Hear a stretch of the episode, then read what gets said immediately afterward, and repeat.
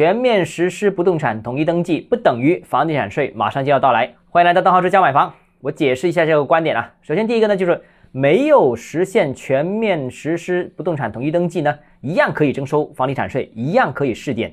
其实前几年人大已经是授权国务院可以在部分城市试点房地产税。那之前就传闻了，有部分城市可能会列入试点，比方说像深圳等等啊，可能试征。但是由于最近几年房地产市场比较低迷，经济下滑，所以试行这个事情，最近这两年呢，在很多重要场合呢，已经是没有再提及了。那包括在政府工作报告当中，已经没有再说。那正常情况下，我认为啊，至少是在经济楼市逐步复苏之后才能够试点，否则的话呢，会影响市场信心和经济的复苏。另外，房地产税如果要全面推广的话呢，至少还要经过试点、调整、再推广等等过程，所以需要的时间肯定是比较长的。第二个呢，就是全面实现不动产统一登记呢，不只为了房地产税，除了商品房之外，其实我国还有大量的各种类型的不动产，比方说像村集体的物业啦，比方说各种的自建房啦，还有各种的没有登记在册的不动产啦等等啊。所以，统一登记可以摸清我国的不动产的总体规模、分布情况等等，有助于制定发展计划、城乡规划等等。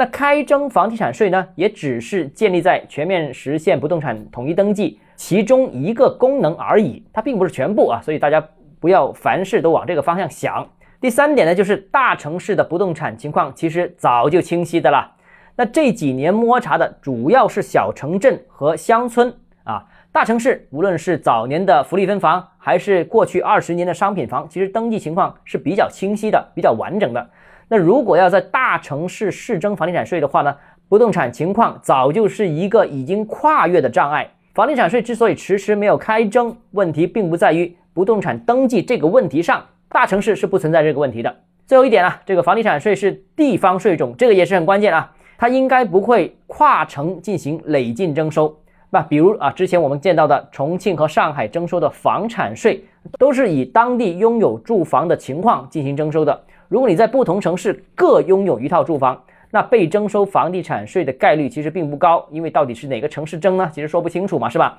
而同一个城市拥有两套或以上住房，反而成为未来征收的主要对象。所以啊，全面实现不动产统一登记，并不意味着房地产税即将开征。好，今天节目到这里。如果你个人购房有其他疑问，想跟我交流的话，欢迎私信我或者添加我个人微信，然后只教买房六个字拼音首字母小写就是微信号 d h e z j m f。想提高财富管理认知，请关注我，也欢迎评论、点赞、转发。